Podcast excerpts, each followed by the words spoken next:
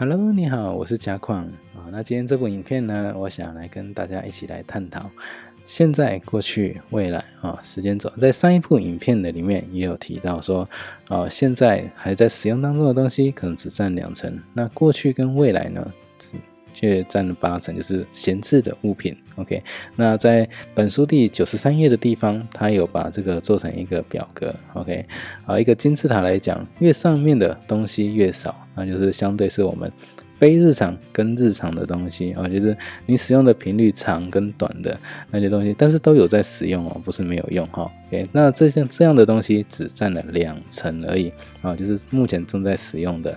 OK，那现在这个就是现在走好这个区间啊来看这件事情，哎，我们正在使用的有在使用的只占了两成，那下面呢就是所谓闲置物品，那为什么丢不掉呢？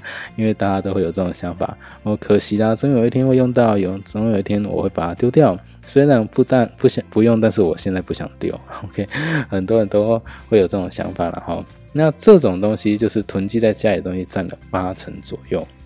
OK，那现在这个就是用过去跟未来的时间轴去做一个思考，所以才会有这么多东西囤积在家里面。但是有一个很重要的重点就是，哦，之前影片也有提过，说如果闲置东西放在家里太久，它因为闲置东西就代表它是停滞的，它是不会去使用、不会动的，所以相对你的运势也会跟着停滞哦。OK，这个是有相关联的。那如果说闲置东西放太久，坏掉、腐败掉，或者是过期，OK，那相对的，它的你的运势也会跟着一直走下坡，走向腐败的命运哦。OK，那这个，嗯，其实就会让你造成很多愧疚啦、不安的集结，哈，让你的整个磁场、整个气场、整个负面的能量会越来越强。OK。好说，那再来与自己的约定就是事业的地方。OK，这件事情是在讲说，你有与自己的约定，就有与别人的约定。可是哪一个比较容易达成呢？就比如说与别人的约定，好，那比如说举例说，诶，是跟别人约定去吃饭，诶，这个应该比较容易达成的吧？哦，那你应该是比较容易做得到。所以呢，你答应别人事情有做到，你的信用值、信用指数就会跟着增加。好不好？但什么是与自己的约定呢？就比如说我们在做断舍离的时候，清出来很多不需要的东西，诶，我们知道应该要丢掉，应该要淘汰掉。OK，但是呢，我们往往会告诉自己啊，现在先不用做啦，哦，反正呢我还要用啊，哦，总有一天我会丢得掉了，不一定要现在做。哎，那我现在哎不知道怎么丢，我再想办法处理就好了。可是最终你跟自己的这一些约定，真的有做到吗？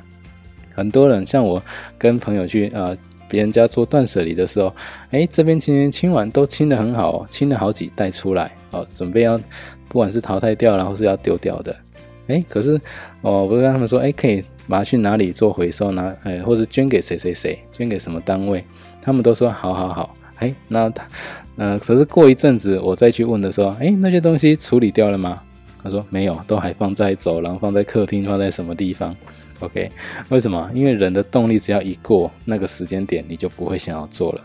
OK，所以很常发生这种事情。所以呢，这种事中跟自己约定是不是约定，也是你有你没做到，也是信用的问题，也是信用指数会越来越低。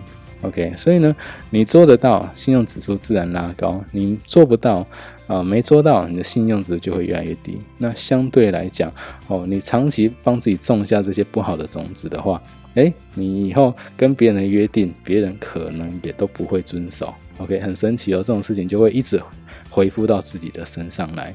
哦，所以不管是对自己的约定，或者跟别人约定，记得一定要做到。要守信用哦。